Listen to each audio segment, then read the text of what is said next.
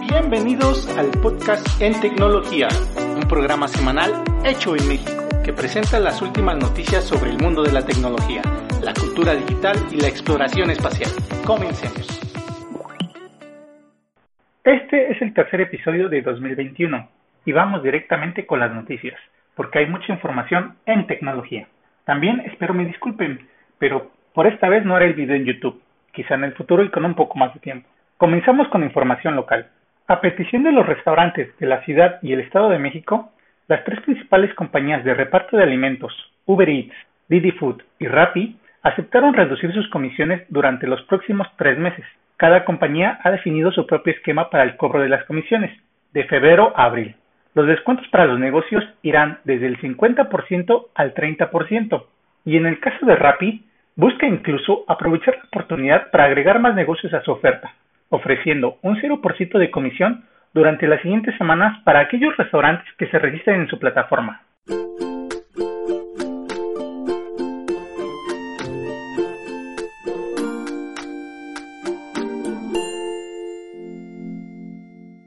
La empresa mexicana Oxxo se encuentra siguiendo los pasos de Amazon y anunciaron que estarán probando un nuevo concepto de tienda denominado Oxxo Smart, un modelo de tienda inteligente donde los clientes pagarán directamente desde el smartphone, sin tener contacto con ningún cajero o empleado, similar a las tiendas de Amazon Go. La prueba inició en la ciudad de Monterrey para analizar la factibilidad y desempeño del negocio, pero aclararon que el establecimiento ofrece menos variedad que un Oxxo normal, no cuenta con bebidas alcohólicas y estaría planeado para atender mercados muy específicos, como son las tiendas departamentales, hospitales u oficinas.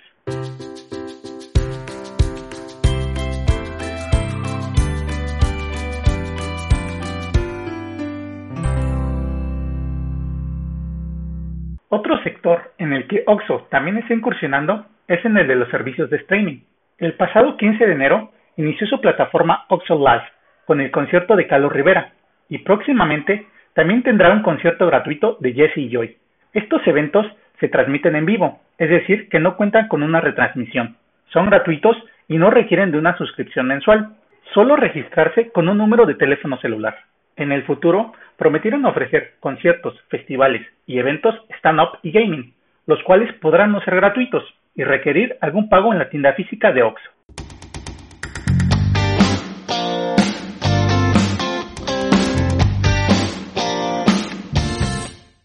A pesar del lanzamiento y anuncio de múltiples modelos de smartphone de la compañía LG, muy interesantes por cierto, esta semana se filtró información de que ésta estaría considerando muy seriamente abandonar el negocio de la fabricación y venta de smartphones este 2021, tras casi seis años consecutivos de pérdidas.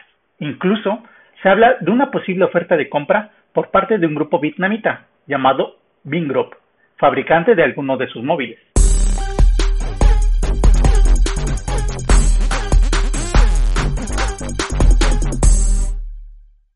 Luego de especulaciones sobre su paradero, el miércoles 20 de enero, el fundador de Alibaba, Jack Ma, reapareció mediante una videollamada con un grupo de maestros. La compañía también mostró imágenes fechadas el 10 de enero de Jack Ma visitando una escuela rural. Tras esta aparición, las acciones de Alibaba Group en la bolsa de Hong Kong incrementaron un 10%.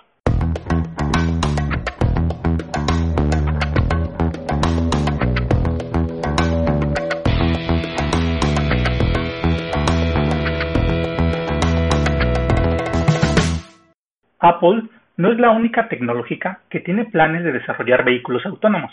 Ahora, Microsoft se unirá a General Motors, Honda y otros inversionistas para acelerar la comercialización de vehículos completamente eléctricos y autoconducidos de Cruise.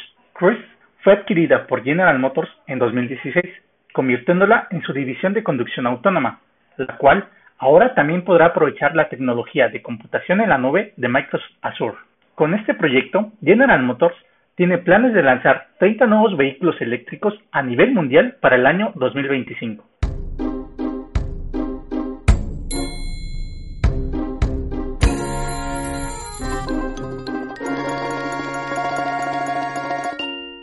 En una lamentable noticia, una niña italiana de 10 años murió por asfixia tras participar en un reto de TikTok. Ahora, las autoridades italianas han ordenado a la red social TikTok que bloquee las cuentas de cualquier usuario cuya edad no pueda ser confirmada, al menos hasta el 15 de febrero. Sin embargo, la intención es prohibir definitivamente el uso a menores, orden que yo espero se dé y extienda a otros países.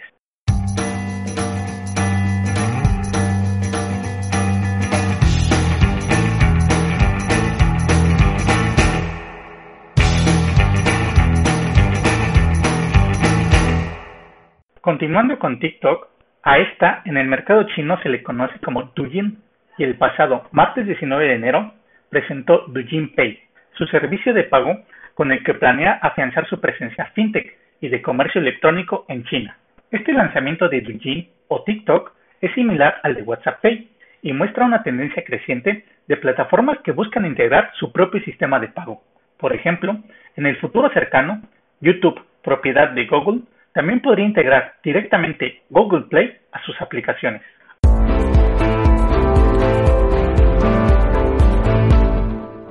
Hablando de Google, su aplicación de videollamadas Google Meet ya incluye cancelación de ruido, es decir, la capacidad para detectar el ruido de fondo y eliminarlo.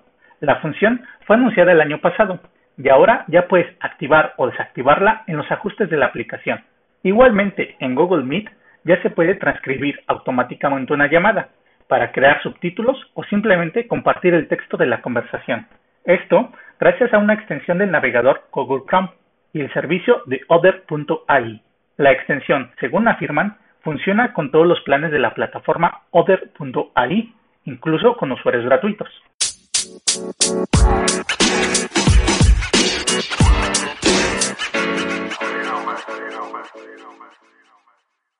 Vamos ahora con unas cifras, comenzando con Microsoft, ya que Microsoft Team for Education ha alcanzado los 200 millones de usuarios, entre gestores, docentes y estudiantes, convirtiéndose en la principal opción para la educación en línea, y siendo sinceros, una excelente herramienta con grandes novedades para el ámbito escolar.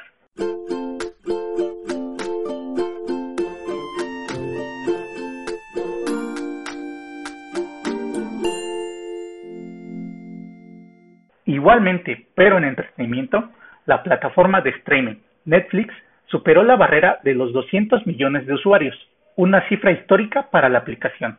Sin embargo, la compañía también reconoce que en el 2021 no será un año en el que logre nuevos suscriptores, pues otras plataformas están creciendo muy rápidamente.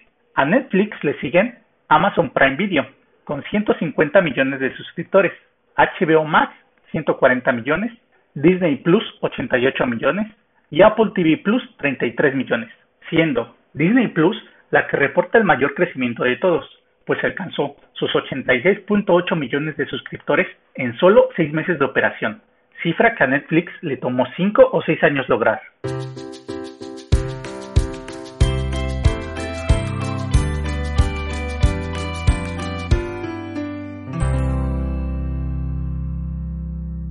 Continuando con el tema, a pesar de la saturación en la industria del streaming, las empresas siguen intentando crear sus propios proyectos. Ahora, el conglomerado de medios, Viacom CBS, ha confirmado la llegada de su aplicación Paramount Plus, plataforma de streaming que incluirá series y canales de CBS, Comedy Central, NTV, Nickelodeon y Paramount Pictures. Paramount Plus estará disponible para toda América a partir del 4 de marzo de 2021. Su estrategia será incluir las transmisiones deportivas de la NFL y distribuir directamente todas las películas y programas que antes rentaba a Netflix y Amazon Prime Video. También cabe mencionar que Viacom CBS es propietaria de Pluto TV, un servicio de streaming gratuito con una gran oferta de contenidos y canales. En mi opinión, creo que será muy complicado que Paramount Plus tenga éxito frente a competidores tan fuertes, y quizás sería mejor continuar rentando sus contenidos. Basta recordar el fracaso de Qubit, una nueva plataforma que cerró solo seis meses después de su lanzamiento. Sin embargo, es cierto que con este movimiento las otras plataformas apostarán mayormente por sus producciones originales. Así es, esto hará que Netflix y Amazon produzcan más series y películas.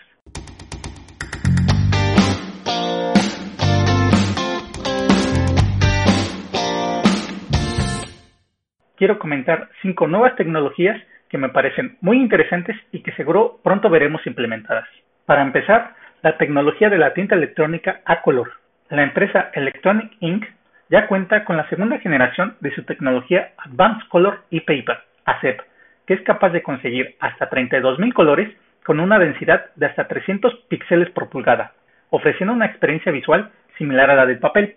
Esto permitirá que en uno o dos años importantes fabricantes de lectores de libros electrónicos presenten sus dispositivos a color de gran calidad.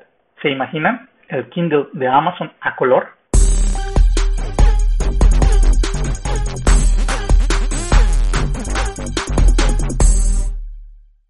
Respecto a salud, una startup japonesa llamada Quantum Operation Inc. anunció en el CES de 2021 que ha conseguido crear el primer dispositivo de medición continua de glucosa en la sangre, sin necesidad de pinchazos. Se trata de una pulsera inteligente que promete revolucionar para siempre el tratamiento de la diabetes, y por obvias razones se cree que más de una compañía estaría interesada en adquirir esta tecnología para sus relojes inteligentes. ¿Ustedes quién creen que sean los primeros?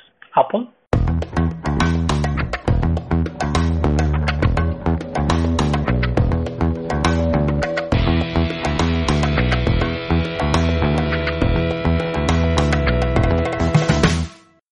Para estos tiempos de pandemia, una agencia creativa de Singapur llamada Stuck Design presentó una nueva tecnología llamada Kinetic Touchless, capaz de recrear la respuesta táctil de presionar un botón, pero sin contacto, algo tan importante hoy en día. Así que crearon un botón con sensores capaz de detectar la intención del usuario, y antes de tan siquiera tocarlo, el botón ofrece la retroalimentación esperada de luz y sonido, como si realmente se hubiera presionado.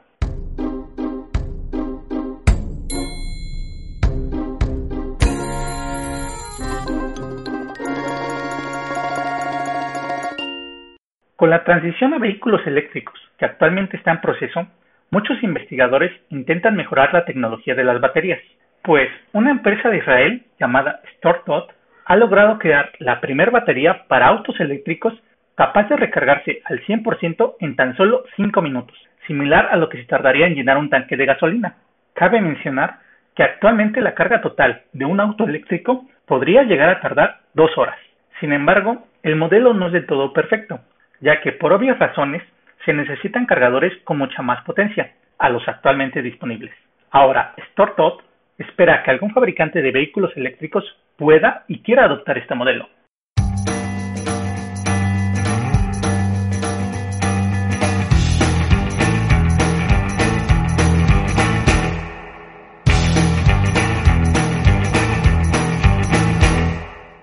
También en Israel, la corporación Kornit ha logrado hacer el primer implante de una córnea artificial, devolviéndole la vista a un hombre de 78 años, que había sido declarado legalmente ciego.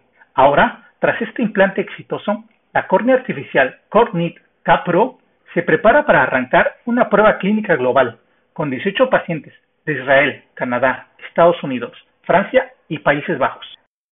Y ahora sí, despegamos al espacio. We choose to go to the moon in this decade and do the other things, not because they are easy, but because they are hard. Three, two, one, zero. All engine running. Liftoff. We have a liftoff. 32 minutes past the hour. Liftoff on Apollo 11. Hoy hablaremos de varios récords. Primero, el lunes 8 de enero, el cohete Launcher One de Virgin Orbit se convirtió en el primer cohete de la historia propulsado por combustible líquido, en alcanzar el espacio tras un lanzamiento desde el aire. Launcher One es un cohete de dos etapas, no reutilizables, que se lanza desde un Boeing 747 modificado. Sin embargo, a pesar del éxito de la misión y de haber logrado poner en órbita 10 satélites de la misión ELANA 20 de la NASA, surgen dudas sobre si Launcher es económicamente viable, frente a compañías como SpaceX y Rocket Lab ofrecen alternativas más económicas. Hablando de esas opciones, el 20 de enero, Rocket Lab hizo el primer lanzamiento exitoso del 2021 para poner en órbita un satélite de comunicaciones de la empresa china GMS Space, utilizando un cohete Electron.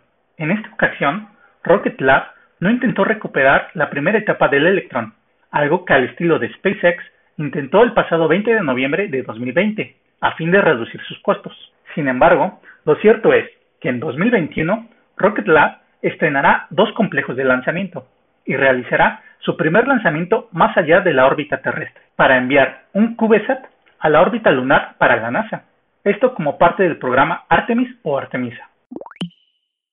Igualmente, el miércoles 20 de enero, con el primer lanzamiento de satélites de Starlink de 2021, SpaceX batió dos récords.